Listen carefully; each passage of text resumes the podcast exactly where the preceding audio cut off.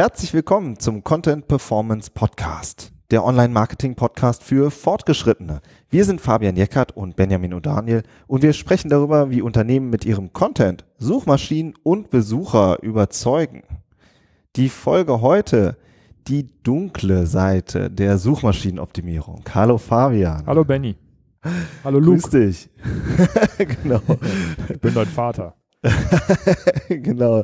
Ähm, ja, das kam mir so in den Sinn, weil Mhm. Suchmaschinierung, Suchmaschinenoptimierung ja immer etwas von Manipulation hat. So von ähm, dunkler Manipulation, ja, mit technischen Handgriffen, mit ein paar cleveren Hacks tricksen die SEOs Google aus.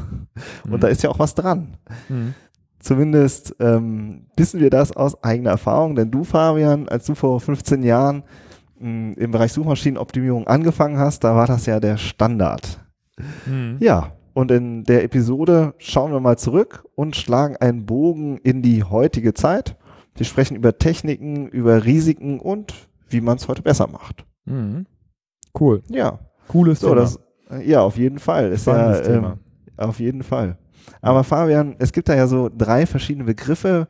Black Hat SEO, ähm, Grey Hat SEO und White Hat SEO. Vielleicht erklärst du erstmal diese Begriffe, ähm, damit unsere Hörer auch ein besseres Verständnis dafür bekommen. Ja, das mache ich gerne. Ähm, also die Begriffe kommen eigentlich aus dem Hacking. Ne? Die sind eigentlich gar nicht SEO-Begriffe, sondern das sind, das sind Hacking-Begriffe. Ähm, das, ein, ein Black Hat ist, Hacker ist, ist eigentlich ein Hacker, der, der äh, sich irgendwo reinhackt und dort Schaden anrichtet in irgendwelche Computersysteme. Ne? Und die Begriffe wurden einfach auf das SEO übertragen. Ne? Also ein Black Hat SEO ist jemand, der, der, der irgendwas hackt, der eine Sicherheitslücke ausnutzt, äh, um, äh, um sein Ranking zu manipulieren. Ne? Das ist so ein bisschen das, das Übertragene. Und die, und die Abstufungen letztendlich äh, sind dann diese, diese Graustufen und das, und das, und das Whitehead. Ne? Ein, ein Whitehead-Hacker ist jemand, der auch Sicherheitslücken herausfindet, aber mit dem Ziel, die dann zu schließen. Ja, und denjenigen darauf hinzuweisen, ey, du hast da eine Sicherheitslücke, ähm, kümmere dich mal drum. Ne? Und dements dementsprechend übertragen auf, auf, auf SEO ist ein Whitehead. SEO ist einfach jemand, der Techniken benutzt, die die ähm, legal sind und die auch gegen keine Richtlinien verstoßen von den Suchmaschinen, um eine gute Position, um ein gutes Ranking zu bekommen. Ja, und, und Gray an der Stelle ist eben jemand, der sich so zwischen den Welten bewegt. Ja, also meine persönliche Definition für Gray ist, das ist jemand, der, der, der sich einen Vorteil verschafft, aber ohne dass jemand zu Schaden kommt. Ja, also das ist niemand, der sich irgendwo reinhackt aktiv und, und dort ähm, zum Beispiel Links setzt oder dort Content platziert. Das ist auch niemand, der sich äh, der, der anderen schadet, indem er spammt, ja, indem er äh, zum Beispiel irgendein Forum oder einen Blog zuspammt und damit letztendlich ja auch Schaden anrichtet, sondern das ist jemand, der dann äh, andere Techniken benutzt, die eventuell auch gegen Richtlinien verstoßen der Sicht der Suchmaschinen, aber eben nicht irgendeinem anderen Dritten einen Schaden verursacht. Das ist so Mhm. meine persönliche Definition für Gray. Aber prinzipiell kommt es eben, wie gesagt, aus dem, aus dem Hacking. Ja, okay. Und dann sind die Begriffe sozusagen aufs SEO übertragen worden. Genau. Und gerade dieser Graubereich, der ist ja interessant. ja, eigentlich schon. Also, ne? also in, in, dem, in, in dem Graubereich hat sich eigentlich jeder SEO schon mal bewegt, der jetzt länger als fünf, sechs Jahre dabei ist. Ne? Das ist eigentlich, das sind so, mh, ähm, so Bereiche, wie gesagt, da tut man niemandem weh, man verschafft sich einen Vorteil, man guckt, es, es gab eine Zeit, da, da kann man gar nicht drum rum, sich damit auseinanderzusetzen, weil alle anderen es halt auch gemacht haben und man hatte wenig Chancen, da mit, mit äh, komplett äh, weißer Weste auch diese Ergebnisse zu erreichen. Ne? Darum, darum, ist, darum ist dieser Graubereich eigentlich für jeden SEO was, äh, was er, womit er sich schon mal auseinandergesetzt hat. Ähm, aber wie gesagt, das Black Hat, also ma manchmal sind die Bereiche auch ein bisschen überschnitten worden, dass sich jemand, der, der Grey Hat SEO gemacht hat, eben auch als Black Hat bezeichnet hat. Aber das, das fand ich nicht. Also die Jungs, die wirklich äh, jemandem Schaden äh, an, äh, also die wirklich Schaden an, angerichtet haben, die sind damit eigentlich auch selten an die Öffentlichkeit gegangen. Ähm, genau. Von, von daher ja. ist eigentlich der graue Bereich jetzt der interessantere und der, den wir, denke ich, in der Folge auch besprechen werden. Ja, spannend, auch weil du ja natürlich in deiner Anfangszeit halt auch viel in diesem Graubereich gearbeitet hast. Hm. Erzähl doch mal, gib doch mal so ein Beispiel für so eine historische Technik, die man so Mhm. damals ähm, angewendet hat oder an der du auch gearbeitet hast? Ja, wir haben ja in einer unserer ersten Folgen schon mal über diesen Keyword-Content gesprochen. Ne, das, Ja. das bedeutet, dass man, äh, dass man eine große Keyword-Recherche gemacht hat, die Keywords alle in eine Datenbank geschrieben hat und Datenbank gestützt für jedes Keyword eine eigene Unterseite generiert hat. Ne, das äh, hat das Ziel gehabt, dass man eben für jeden Begriff eine eigene Seite optimieren konnte und das hat gut funktioniert, weil die Suchmaschinen sich die alle geholt haben und gut dann auch gerankt haben, weil man eben für jedes Keyword, für jeden Suchbegriff auch eine eigene Seite vorhalten konnte. Das hat man früher Doorways genannt. Das waren Ja. sozusagen solche Türseiten, solche Brückenseiten, die dann in den Suchmaschinen gut gefunden wurden und die die Besucher dann, ähm, die, die halt Massen an Besuchern auf das Produkt, auf den Affiliate-Link, auf was, whatever, da wo man halt dann Geld verdient hat, geschaufelt haben. Also Mhm. so zum Verständnis, du hast dann, ähm, du, du warst ja auch viel Typo 3. Äh, Du hast dann äh, in, in Typo 3 was programmiert, das automatisiert 5000, 10.000, 20.000 Unterseiten entstanden sind. Oder wie stelle ich mir das vor? Also ich habe das, ich habe das für Typo 3 auch programmiert. Ich habe das aber auch äh, Freestyle gemacht, also ohne dass da ein, ein Content Management System dahinter gelegen hat. Äh, das hat einfach damit zu tun, dass, dass man eben da auch auf bestimmte Schnittstellen zugreifen kann und dass sich das System da auch für anbietet, so ein bisschen von der Struktur her. Ähm, aber genau, das habe ich dann damals äh, im Typo 3 äh, so gemacht, da eine Erweiterung für, für entwickelt, die das eben konnte, dass man da Keywords reintun konnte. Und das System hat dann automatisch diese Doorway-Seiten generiert, ja. Mhm. Wahnsinn. Genau. Und was für, was für Content? Ich bin ja der, der, der Texter von uns beiden. Was standen da so für Texte drauf? Ja, Content war natürlich ein Problem, ne? Also du, du hattest ja eine Million Keywords, dann musstest du ja auch eine Million Texte eigentlich haben. Du hattest ja auch eine Million Seiten. Jetzt mal blöd gesprochen, ne? Und das, äh, also solche Content-Manufakturen, wie sie es heute gibt mit Schnittstellen, die gab es damals nicht oder kamen gerade erst auf. Das heißt, man musste sich seinen Content selbst besorgen. Und das hat man auch automatisiert gemacht. Da gab es sogenannte Spinner, äh, so hießen die. Damit hat man Textschnipsel mit einem äh, Code getaggt und äh, oder markiert und mit Synonymen markiert und äh, die Maschine hat die dann einfach durchgewürfelt, diese Sätze und Textschnipsel. Und da sind dann, da ist dann jeweils immer einzigartiger Content rausgekommen. Und je intensiver man das betrieben hat, desto, desto einzigartiger und besser war der eben auch. Ne, da gab es auch richtig Anbieter für, die dann Software dafür angeboten haben, die man sich kaufen konnte, die man mieten konnte, die das dann für einen abgenommen haben, dieses Spinning. Mhm. Und das sind dann, äh, ich meine, wenn man, wenn man jetzt irgendeinen Suchbegriff googelt, dann sieht man immer, ah, okay, es gibt 10 Millionen Suchergebnisse Mhm. und, ähm, und dann klickt man vielleicht, oder vor allen Dingen früher war das ja so, klickt man halt auf irgendeine Seite und sieht dann da, okay, da steht halt irgendwie irgendein ähm, Text Kauderwelsch, also das war schon unique im Sinne von einzigartig, Mhm. das hat sozusagen für Google gereicht, aber das hat jetzt nichts damit zu tun, dass das ein Text ist, der ähm, irgendwie auf das Unternehmen einzahlt oder, oder auf sonst irgendwas. Nee, das war, jein, also die waren teilweise gar nicht so schlecht. Ne, du hast halt einen Text vorgeschrieben, eine Ursprungsversion und hast die mit Synonymen und mit Satzschnipseln gespickt und, Mhm. und das, der Sinn hat sich ja nicht verändert. Ne, das war schon ziemlich gut, äh, aber gut, es war kein vernünftiger Text, das ist schon richtig. Also der war tatsächlich so, dass, dass, den, dass, dass der eigentlich für die Suchmaschinen gedacht war. Darum hat man ihn ja auch versteckt. So, das Ja. ist so das nächste Thema. Ähm, viele, vielleicht kennt das der, der eine noch, äh, der eine oder andere noch, das berühmte weißer Text auf weißem Grund Phänomen. Ja, dass man den Text einfach so ausgezeichnet hat, dass er weiß, dass er eine weiße Schriftfarbe bekommen hat, von einem weißen Hintergrund, da war er weg. Ne, das heißt, dann sieht man ihn, dann sieht man ihn nicht. Das war so die schnell und schmutzig Version. Ähm, aber das ging natürlich noch viel, viel smarter. Das ist für Google ja auch relativ leicht rauszufinden oder für die Suchmaschinen generell. Ähm, darum hat man sich sogenannter Cloaking-Technologien bemüht. Ja, Cloaking bedeutet äh, Verstecken, Vermanteln, Vermantelung, ne, sich, sich äh, unter, dem, unter einem Mantel verstecken sozusagen. Und das Cloaking bedeutet einfach gesprochen, dass man der Suchmaschine andere Inhalte anzeigt als dem menschlichen Besucher. Ja, dass man einfach differenziert, wenn, wenn die Suchmaschine vorbeikommt und sich die Seite holt, dann kriegt sie meinen gespinnten Text, also den Müll letztendlich. Und wenn der Besucher vorbeikommt, kriegt er einen anderen Inhalt, also eine schöne Landingpage oder ein schönes Bild oder so. Mhm, okay. Ja, und das geht aber, das ist eine sehr, ne, das ist wieder da, wo die Technik wieder sehr stark reinkommt. Man muss also gucken, wie identifiziere ich eine Suchmaschine über die IP oder, oder über, über andere Dinge und äh, wie identifiziere ich einen echten Besucher.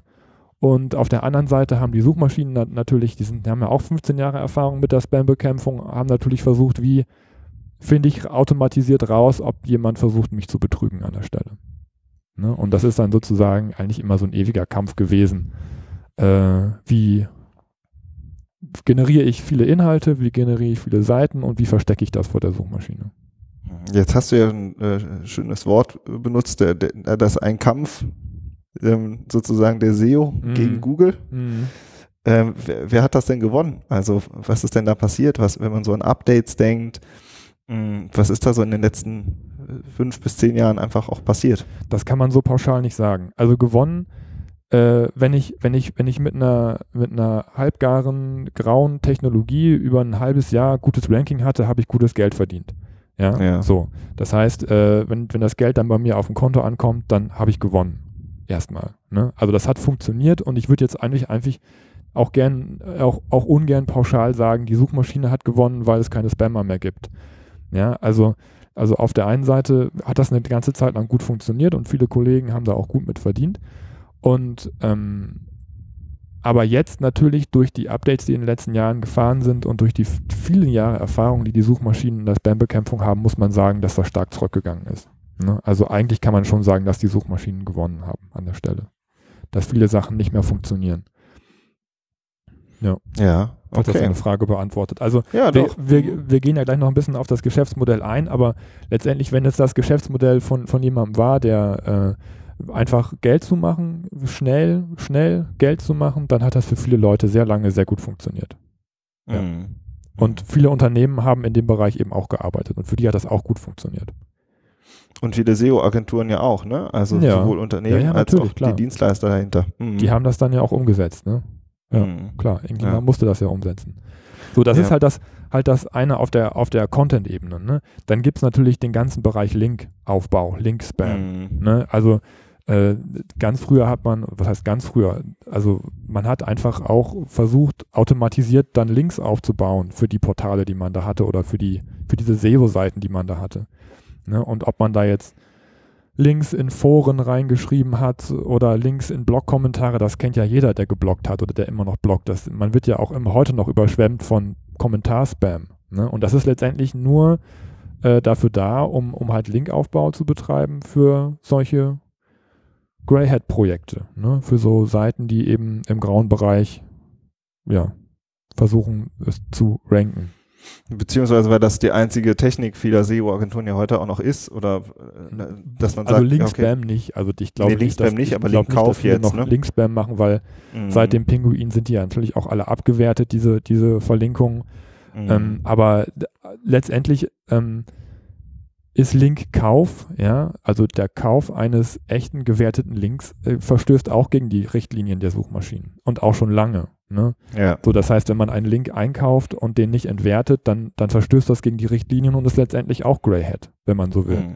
Ja, und äh, es werden immer noch Links eingekauft. So, genauso der ganze Linktausch und, und äh, also Linktausch war auch mal größer, aber das wird ja, das heißt ja heute eigentlich, eigentlich nur anders. Letztendlich ist es heute ja ein Gastartikel, ne? So, Ja. der dann halt auch einen Link hat, aber es ist auch manipuliert. Der Link ist nicht freiwillig gesetzt, also verstößt er gegen die Richtlinien. Ja, also es gibt immer noch Bereiche, die, die grau sind, die, die immer noch äh, genutzt werden, ja. Aber ich, aber dass jetzt irgendwie jemand noch richtig harten Linkspam macht, glaube ich nicht. Mhm. Zumindest nicht von den seriösen Kollegen. Wobei der Linkkauf, finde ich, ist immer noch Standard. Also das dann kriegen wir ja selber oft diese E-Mails noch und die wird auch Mhm. jeder kennen.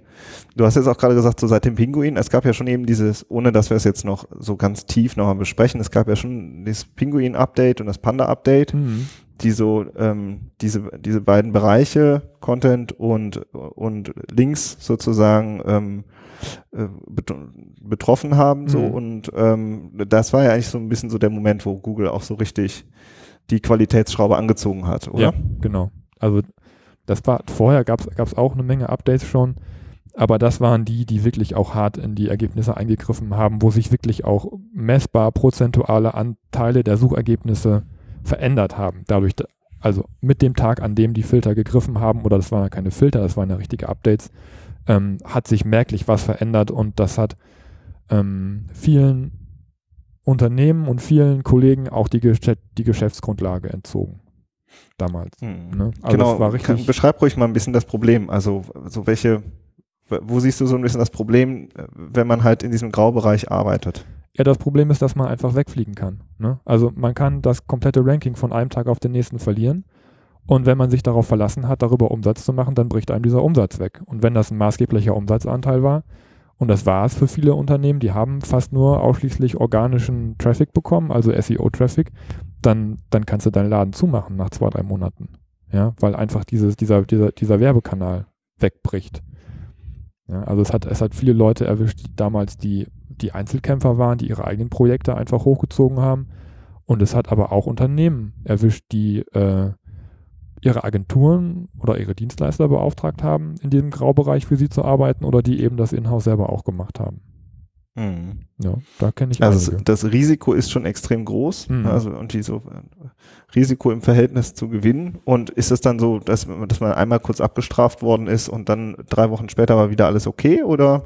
Das kommt ganz drauf an. Ne? Das kommt ganz drauf an, wie äh, was man gemacht hat und wie schnell man äh, das eventuell wieder repariert hat. Also das ist, manchmal hat man von Google tatsächlich auch einen blauen Brief bekommen, wo drin steht, du hast äh, zum Beispiel Links eingekauft. Ja, mhm. und dann konnte man das wieder rückgängig machen, wenn man gut gearbeitet hat. Dann konnte man eine E-Mail schreiben und sagen, ich möchte gerne wieder, dass ihr das nochmal überprüft und ich möchte gerne nochmal noch mal aufgenommen werden. Also wenn man es richtig hart übertreibt, dann fliegt die Domain komplett aus dem Index raus. Ne? Dann bedeutet das, dass man bei Google oder bei den Suchmaschinen generell nicht mehr auffindbar ist. So. Das ist so die, die schlimmste Strafe und da kommt man in der Regel auch nicht mehr rein, wenn das einmal passiert ist. Da muss man es aber auch tatsächlich hart übertrieben haben. Und dann gibt es eben Abstufungen. Also manchmal bekommt man tatsächlich so einen blauen Brief, wo drin steht, was man falsch gemacht hat. Aber in den häufigsten Fällen verliert man einfach Sichtbarkeit. Die Rankings gehen zurück und man weiß tatsächlich auch nicht so genau warum. Also mhm. man, man, weiß oft, oft, oft weiß man schon warum, aber, aber es wird nicht so kommuniziert, dass jetzt gesagt wird, du hast jetzt das falsch gemacht und deswegen fliegst du raus. Ja, es ruft jetzt ja keiner von Google an, sondern man merkt einfach, da ist irgendwie genau. so ein Deckel auf unserem Ranking und wir ja. kommen irgendwie nicht ja. äh, nach vorne zu den wichtigen Begriffen. Mhm. Da sind natürlich Tools schön, die äh, das mit, äh, mit, mit aufgenommen haben, die dann ähm, die einzelnen Google-Updates auch, auch, auch terminiert haben in, in, in ihrer Software, die dann, wo man dann sagen kann, okay, ich habe jetzt Sichtbarkeit verloren, ich sehe meine Kurve, die geht runter und an, in, in der Woche wurde halt auch ein Update gemacht. So, darauf kann man von daraus kann man dann schließen, woran es gelegen hat. Ne? Also die Sistrix Toolbox macht das ziemlich schön, äh, dass man, dass man dann halt sieht, ja, dass man einen Anhaltspunkt hat. Es muss nicht immer eins zu eins sein, aber man hat dann halt eben einen Anhaltspunkt, woran es gelegen haben könnte, dass man so stark an Sichtbarkeit ver verloren hat. Mhm. Ja. Also ich finde auch spannend, dass du gesagt hast, es gibt schon auch äh, eben Projekte oder in der Vergangenheit gab es das immer wieder, dass auch einzelne Unternehmen komplett aus dem Index rausgeflogen sind. Also wir mhm. kennen das ja auch aus, von früher durchaus von äh, äh, mehreren Kunden, die wirklich dann auch nie wieder die Rankings erreicht haben, die sie mal hatten. Ne? Und das ist dann ja, schon. Ja, die sind nicht aus dem Index oder? geflogen. Ne? Also ja, stimmt. das ist mhm. wirklich, das ist wirklich hart. Also da musst du ja, aber wenn du ja gut, aber wenn du auf Platz, wenn du auf Platz 87 stehst mit deinem, äh, mit deinem wichtigsten Keyword, dann hilft das halt auch nicht weiter. Ne? Nee, also, also von den Kunden, von denen du sprichst, die sind natürlich, ähm, äh, die, äh, ja, die haben äh, das so übertrieben, dass sie abgestraft wurden.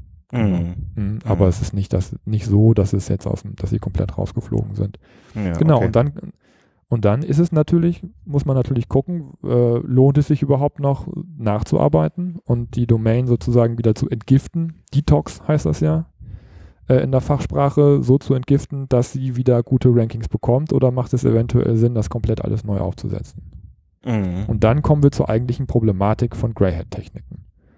Ne? Ja. Also Risiken im Verhältnis zu, zum Nutzen. Ja. Finde ich. Also wir sprechen ja heute nicht nur darüber, was war, sondern auch was ist. Ja, ne? Und genau. das ist, finde ich, eigentlich der wichtigste Aspekt, wenn man, wenn man solche Techniken benutzt, dass man sich darüber Gedanken machen sollte, was bringt es mir und welche, welches Risiko habe ich, weil ich im Zweifelsfall sehr, sehr viel Arbeit wieder reinstecken muss, äh, ja, das wieder zu beheben, was ich damals verbrochen habe, sozusagen. Mhm.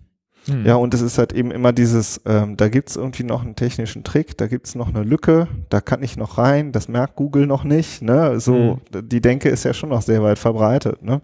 Und ähm, wenn man dann, also beim Kommentarspam äh, zum Beispiel, ähm, da, das habe ich auf jeden Fall auch selbst erlebt, wenn ich irgendwie äh, Blogs irgendwie gesehen habe oder auch selbst hatte, dann wird halt eben super viel gespammt und danach muss dann sozusagen die Agentur da durchgehen und musst du die ganzen, ähm, die ganzen ähm, Spam-Kommentare wieder irgendwie versuchen rauszukriegen aus den Blogs. So, ja, das macht halt wirklich eine mhm. unangenehme Tätigkeit. Also der Link-Detox ist, ist eine der aufwendigsten Sachen, die man als SEO machen kann. Ja. ja, das ist etwas, was ich auch für, für Kunden schon gemacht habe im Rahmen des Detoxes, ne? dass, äh, dass sich Kunden an uns gewandt haben und gesagt haben, ja, hier, wir möchten gerne SEO machen und dann ist dann nachher rausgekommen, dass sie im großen Stil Linkaufbau betrieben haben, Linkkauf oder, oder eben auch diesen, ja, ich, das ist, es muss noch, noch nicht mal Blog-Kommentar-Spam gewesen sein, mhm. aber man, da hat man sich halt in tausend Webkataloge eingetragen und in Bookmark-Dienste und über alles, was sich nicht gewährt hat, überall, wo, wo es eine Eingabemaske gab, wo man einen Link hinterlassen konnte, hat man es halt eingetragen. So, das haben viele so gemacht. Ne? Und das hat auch gute, lange Zeit gut funktioniert.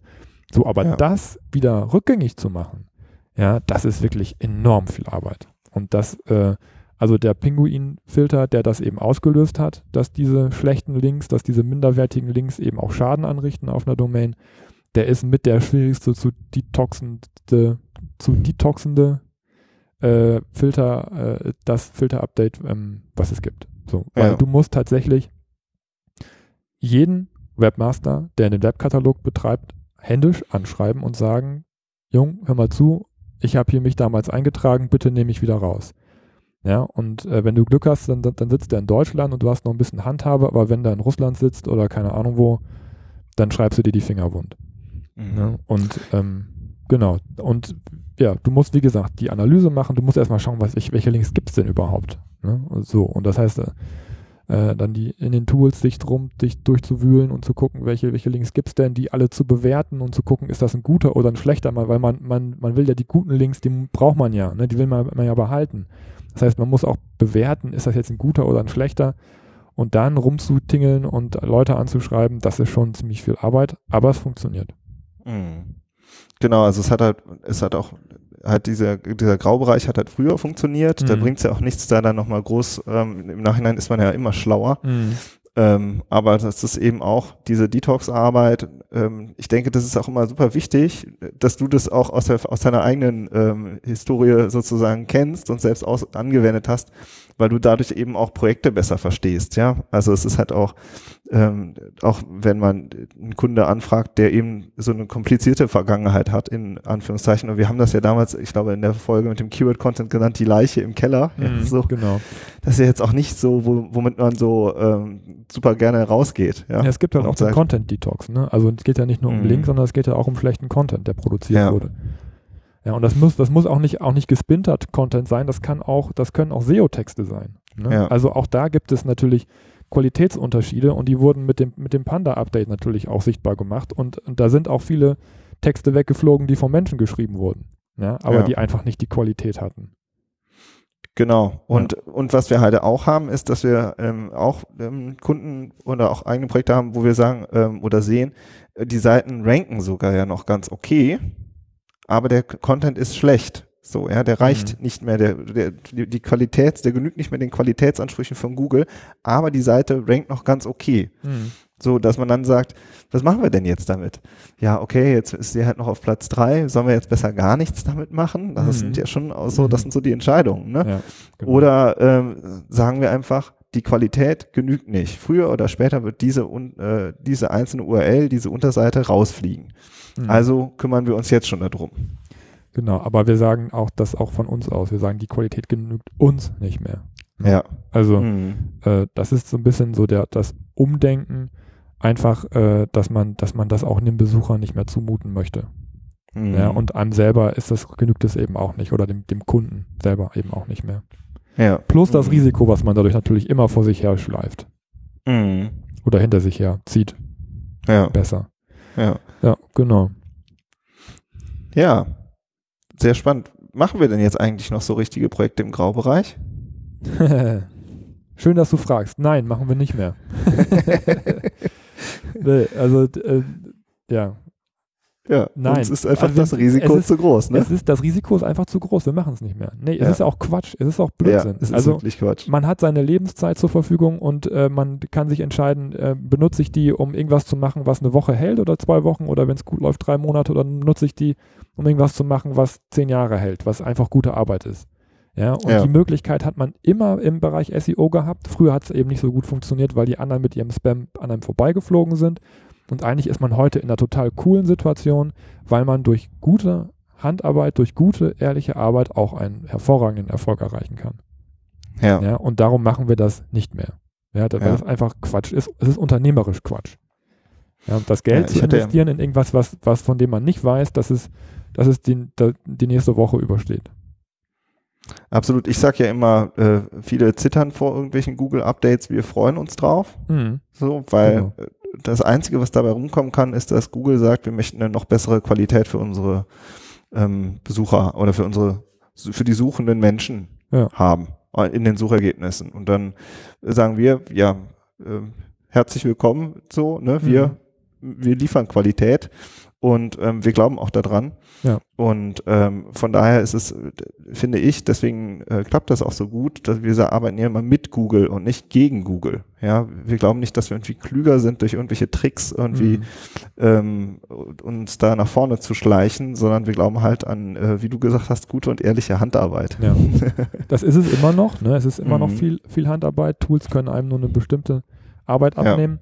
Das ist das eine. Und wir, arbeiten mit den Suchmaschinen, aber wir arbeiten auch nicht für sie. Ne? Ja. Also das ist auch der große Unterschied, weil wenn man sich abhängig macht von solchen Techniken, dann arbeitet man immer für. Ja, und begibt Mhm. sich in Abhängigkeiten. Und auch das ähm, finde ich wichtig ist, dass man sagt, der, den Content zum Beispiel, den, den wir produzieren, den wir erstellen, der funktioniert auch auf anderen Kanälen. Ja, Ja. der ist nicht unbedingt nur dafür da, um Suchmaschinen glücklich zu machen. Ähm, das ist natürlich ein, ein sehr schöner, netter und gewollter Nebeneffekt, auf jeden Fall. Äh, auch kein Nebeneffekt, das ist ein Effekt, den wir, den wir natürlich Ja. wollen, aber ähm, wir machen das für die Besucher, ne? für den Menschen, der dahinter steckt, um den zu überzeugen, letztendlich egal, über welchen Kanal er kommt. Ja. Ja. Absolut, genau. Und ich finde es auch super spannend. Also damals Pinguin Panda Updates, ich weiß gar nicht, wie viele Jahre das her ist. Mm, Das war ja auch so ein bisschen der, Nach der Anfang. 2010 kam das alles, glaube ich. Mm. Das war ja eben auch so ein bisschen der Anfang unserer Zusammenarbeit, ne? Wo du Mhm. auch gesagt hast, so, boah, okay, wir müssen jetzt irgendwie ähm, mehr, mehr, viel mehr auf Content-Qualität setzen. Ich kam aus dem, aus diesem klassischen ähm, Textbereich heraus und ähm, wir haben ja auch mal eine Folge gemacht, SEO-Texte, nein, danke, wo wir das auch so ein bisschen Mhm. beschreiben, so, was SEO-Texte früher waren und ähm, ja, was wir heute sagen, was für ein Content nötig ist. Ja, und ähm, ja, das Ergebnis ist halt eben, finde ich auch, was du schon gesagt hast, dass wir sagen, wir machen, wir entwickeln langfristigen, äh, also Content, der einfach langfristig und dauerhaft wirkt. So. Und ähm, der auch rankt und performt nach hinten raus. Und ähm, aber eben nicht mehr auf irgendwelche kurzfristigen Sachen, wo wir sagen, okay, das reicht jetzt, um fürs nächste halbe Jahr irgendwie nochmal drei Positionen gut zu machen. Mhm. Genau. Genau. Ja. Also aus dieser unter unternehmerischen Denke auch heraus, ne, die wir mit Ja. unseren eigenen Portalen ja auch haben, dass wir einfach keine Lust haben, ständig äh, zu zittern vor dem nächsten Update, weil das blöd Ja. ist. Ne? Und weil Ja. man letztendlich ja auch die Arbeit, die man jeden Tag da reinsteckt, auch nicht, das, das, ich finde, das Schlimmste, was passieren kann, ist, dass die Arbeit einfach für die Katz war. Das wird Ja. mich äh, sehr frustrieren. Absolut. Ja. Umgekehrt merken wir halt, ähm, es ist halt auch super spannend, wenn wir halt über mehrere Monate wirklich, haben ja echt viel und lange auch am Content gearbeitet und sind auch noch lang nicht fertig. Mhm. Und dann passiert halt aber auch mal äh, monatelang gar nichts im Ranking und auf einmal macht man dann einen riesen Sprung. Ja. Und dann wird es einem halt gedankt, aber eben auch nicht mehr so nach dem Motto, wir arbeiten heute und morgen haben wir die Top-Rankings, sondern eben, ähm, das sind, es sind viele Handgriffe und irgendwann schlägt es halt durch. So. Genau. So funktioniert es Mhm. heute. Ja. Mhm. ja, schön. Lass uns ein kurzes Fazit ziehen. Ja, können wir gerne machen. Ähm, also ich finde persönlich, es, ich auch als Techniker, als Programmierer reizt es mich natürlich zu verstehen, wie man was manipuliert.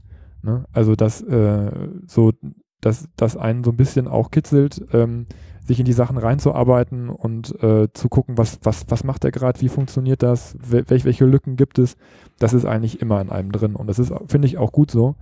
Ähm, dieses Verständnis zu haben, wie, äh, wie Suchmaschinen fun funktionieren, das ergibt sich teilweise auch eben oft nur daraus äh, zu verstehen, wie man sie manipulieren kann.